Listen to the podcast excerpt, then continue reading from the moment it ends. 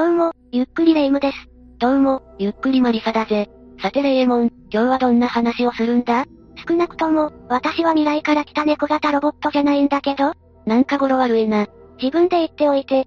まあそれはさておき、今回は一家が全員揃って失踪してしまった事件を解説していくわ。一家全員が一斉に失踪？神隠しか？簡単に概要を説明すると、とある一家が旅行に行ったきり失踪し、最初は事故で失踪したと言われてたんだけど、後々殺人の可能性が浮上するっていう感じの事件になっているわね。なんだそれ。めちゃくちゃ謎が深そうな事件じゃないか。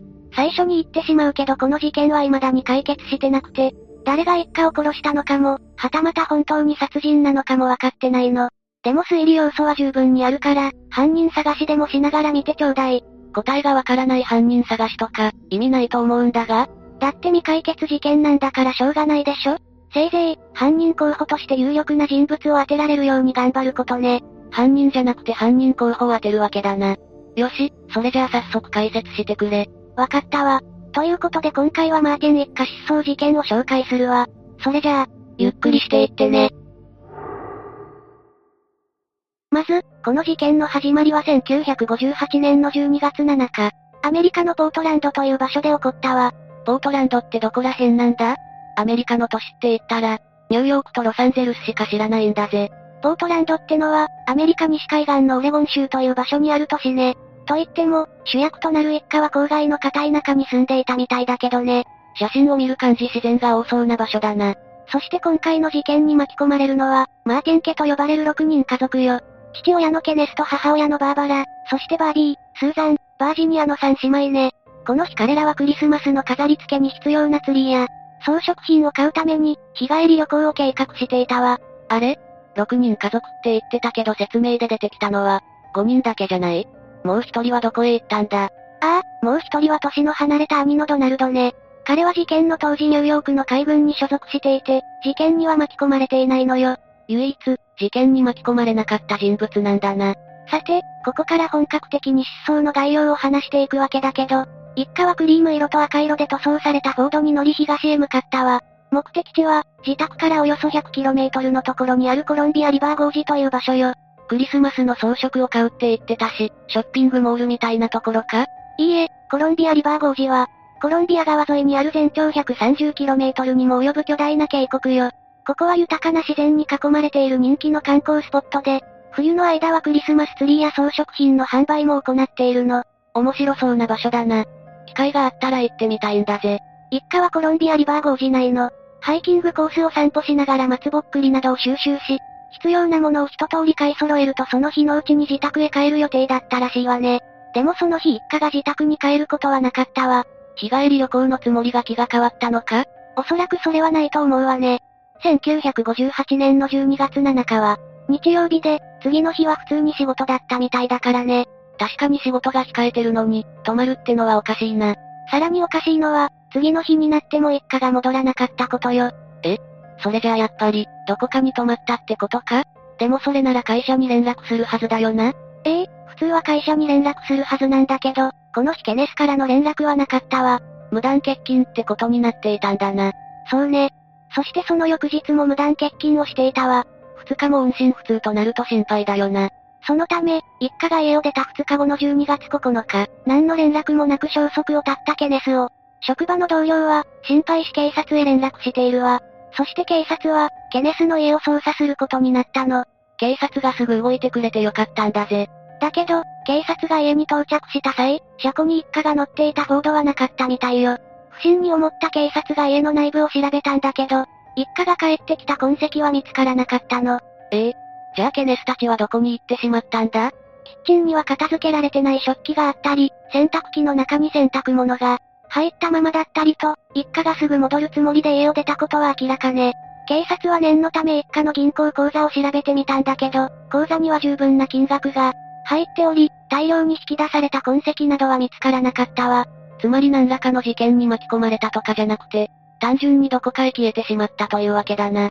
じゃあ一体、一家はどこへ消えてしまったんだ？警察は捜索のためにポスターを作成し、発見者や情報提供者には懸賞金を渡すことにしたわ。本格的に動き出したんだな。ポスターを貼り出すや否や警察の元には何十件もの問い合わせが殺到し、その中に有力な情報がいくつかあったみたいよ。お早速手がかりゲットだな。例えば一家は目的地に向かう途中、ガソリンスタンドに寄ったことが判明したり、道中にあるフットリバーという小さな町で食事をとったことも分かったの。目撃者がいるってことは当時一家が来ていた。服装とかもわかるだろうし、より詳しい調査ができるようになるな。分かったことはこれだけじゃないわ。警察はフットリバーで、立ち寄ったカフェの店員から、興味深い話を耳にしたの。どんな話なんだ？一家が食事をとっている最中、店員はカフェの店内に、知人のロイライトがいることに気づいたの。ライトの横にはもう一人男が座っていて、一家が店を出た後、応用にして店を出て行ったらしいわ。関係があるのかはわからないけど、応用に出て行ったっていうのは気になるな。さらに気がかりな情報はもう一つあって、一家と二人の男が路肩で話をしているのを、たまたま通りかかったドライバーが目撃していたわ。何やらただの失踪事件じゃなくなってきているような気がするんだぜ。警察はライトともう一人の男が、一家失踪に関わっているのではないかという、疑惑を持ったけれど、十分な証拠がないため身柄を確保できないでいたわ。この二人怪しいんだぜ。何か身元調査をする理由でもあれば良いんだが。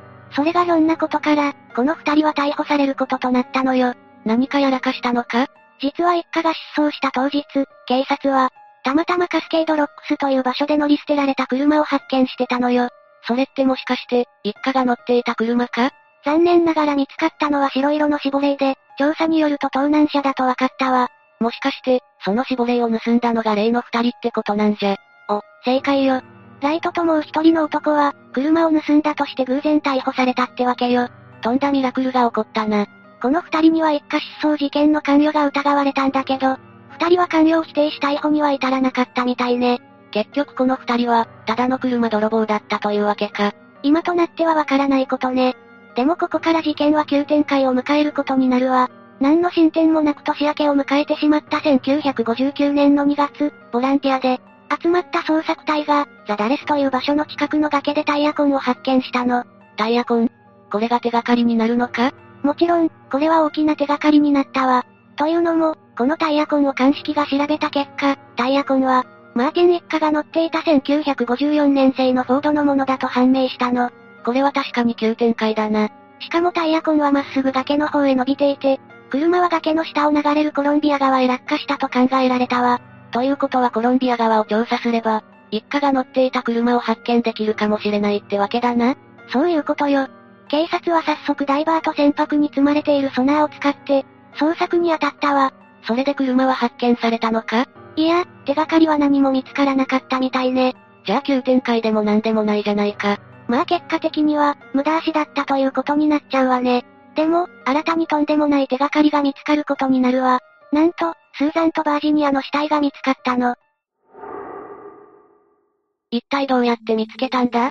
一家が失踪してから半年ほど経った1959年の5月、ザ・ダレス付近を工事していた。掘削機のアンカーに、かなり重量のある物体が引っかかったらしいわ。なるほど。現場にいた作業員はすぐさま警察に連絡し、引っかかったのは、マーティン一家の車かもしれないと報告したそうよ。それが本当なら大スクープだよな。警察は通報後すぐに現場へ急行したんだけど、到着する頃には物体が、アンカーから外れてしまい、結局何を引っ掛けたのかわからなかったわ。だけどその翌日、工事現場から下流に少し行ったところを公開していた。船の乗組員が、水面に死体が浮いているのを発見したの。その死体は引き上げられた後、警察が調査し、その結果死体は次女のスーザンだと分かったってことね。これは大きな手がかりだな。遺体を調べれば死因が特定できるだろうし、事件の解決に大きく近づくな。さらにスーザンが発見された翌日、工事現場から約 70km 下流にある、ボンネビルダムの近くで、三女のバージニアの遺体が発見され、死因を特定するために司法解剖が行われることになったわ。死因はやっぱり溺死だったのか？解剖の結果死因は溺死だとされ、掘削機のアンカーに車のドアが引っかかり、その衝撃で遺体が外に投げ出されたと考えられたわ。死因が溺死ってことは、何らかの要因でザ・ダレスの崖から落ちて、そのまま車の外に出れずに溺れたってことになるよな。本当に死因が溺死なら、そう考えるのが普通だろうね。だけど二人の遺体の頭部には小さな穴が開いていて、溺死以外の方法で死んだ可能性もあるとされたの。頭部に穴？銃で撃たれたとか？銃で撃たれたんだと思われているんだけど、報告書には溺死としか、記載されておらず、頭部の傷については一切言及されてないのよ。しかも二人の遺体は解剖後すぐに火葬されてしまい、これ以上の調査ができなくなってしまっているわ。不審な点があるものの、この時はあまり詳しく調査されていなかったんだな。結局頭部の傷が重曹かもしれないと気づいたのは、二人の埋葬が終わった後だったみたいよ。気づくには気づくんかい、というかどうして重曹かもしれないって気づいたんださっき乗り捨てられた車を発見したって話をしたでしょ？ああ、謎の男二人組が盗んだやつだな。実は、あの盗難車の近くから拳銃と手袋が発見されていたの。マーティン一家が失踪してから3週間後の12月28日、警察は乗り捨てられた。盗難車の近くで発砲した痕跡のある拳銃と手袋を発見していたわ。なるほど。拳銃が捨てられてるなんて一大事件を警察が見過ごすわけにもいかず、拳銃と手袋はすぐさま鑑識に回されたんだけど、どうもこの手袋は、バーバラがはめていた手袋と似ていたの。ここに来て、めちゃくちゃビッグな情報が出てきたな。当時は拳銃は射撃の練習に使われて、手袋は偶然似てるだけだろ。といった感じで調査が終わったんだけど、よく考えると公共の場で射撃練習なんてしたら銃刀法違反だし、手袋も本当に、バーバラのものかもしれないってことで殺人説が浮上したわけね。どうして毎回、一歩遅れてなんだ。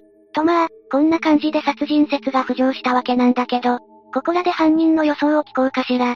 え？もしかして事件の概要はこれでおしまいなのか？そうよ。ここからは犯人探しよ。うーん、やっぱり車を盗んで逮捕された二人組が怪しいんじゃないか？一家が店を出た後に応用に出て行ったってのも怪しいし、何より盗難車の近くで拳銃が見つかったのが怪しいんだぜ。ファイナルアンサー？え、これってクイズ番組形式なのか？というか、この事件の真犯人ってまだ捕まってないんだろ？犯人予想とか言っても意味ないと思うんだが。言い訳なんてどうでもいいわ。ファイナルアンサー？え、あ、はい。ファイナルアンサーです。よし、それじゃあ犯人疑惑が上がってる人物を見ていきましょ。殺人疑惑が浮上し、当然押収した拳銃も再調査されたわけなんだけど、どうやらこの拳銃は数年前にデパートから盗まれたものらしいわ。盗難車といい拳銃といい、盗難品多すぎないか？治安が悪くて心配になるんだぜ。ちなみにデパートから拳銃を盗んだ人物は、それはドナルドよ。ドナルド？年の離れた兄のドナルドか？そうよ。ドナルドはデパートの従業員だったにもかかわらず、盗みを働き解雇された経歴を持っていたの。ほう、ここに来て新情報か。警察はニューヨークにいるドナルドに電話で失踪のことを聞いたけど、ドナルドはなぜ失踪したかわからないと答えるだけだったわ。さらにドナルドは失踪から半年も経っているのに、実家へ帰らず、探そうともしなかったのよ。これは闇がありそうなんだぜ。警察もこれはおかしいと思いマーティン家について詳しく調べてみたけど、どうやらマーティン家には深い闇があったみたいなのよ。どんな闇があったのか気になるんだぜ。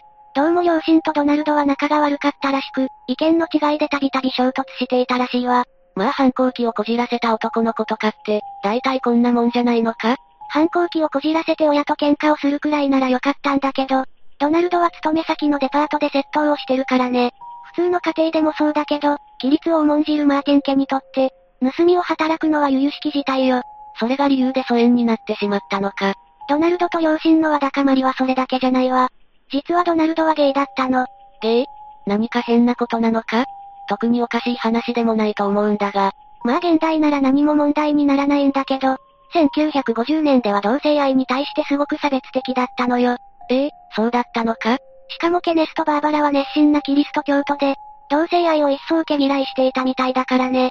そんなわけでドナルドと両親は言い争いになることが多々あり、犯行の動機は十分にあったわけね。それじゃあドナルドが犯人なのか？多くの専門家はドナルド犯人説を推してはいるけど、ドナルドは当時海軍に所属していてニューヨークにいたの。それに両親との対立から何年もポートランドの実家には帰っておらず、断固としたアリバイがあるわ。確かにニューヨークから、わざわざ出向くのはおかしいな。それに話を聞く限りドナルドと対立してたのは、両親だけみたいだし、幼い妹まで巻き込む必要もないんだぜ。となると、ドナルド犯人説は成立しないよな。確かにドナルド自身が犯行に及ぶのは難しいのよね。だけど、ドナルドが何者かを雇って両親を殺害させたのならまさか車泥棒の二人って。気がついた？あの車泥棒の二人はドナルドの差し金だった可能性があるの。それなら辻褄が合うな。まずドナルドはロイライトともう一人の男を金で雇い、家族の殺害を命じ、雇われた二人はカフェで一家が食事を済ませるのを待ち、盗んだ車で一家の後を追ったの。ふむふむ。そして車通りが少ない道に入ったタイミングで一家の車を止めさせ、拳銃で頭をバンといった感じよ。その後、車を崖から落として証拠隠滅を図ったということか。そういうことよ。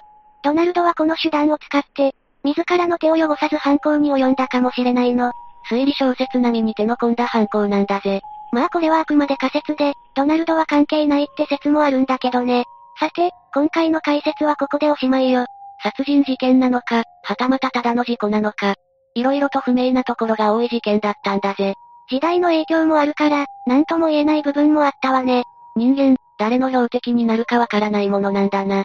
人は見かけによらないとも言うし、いつどんな風に恨みを買っているかもわからないからね。というわけで今回はマーティン一家失踪事件について紹介したわ。それでは、次回もゆっくりしていってね。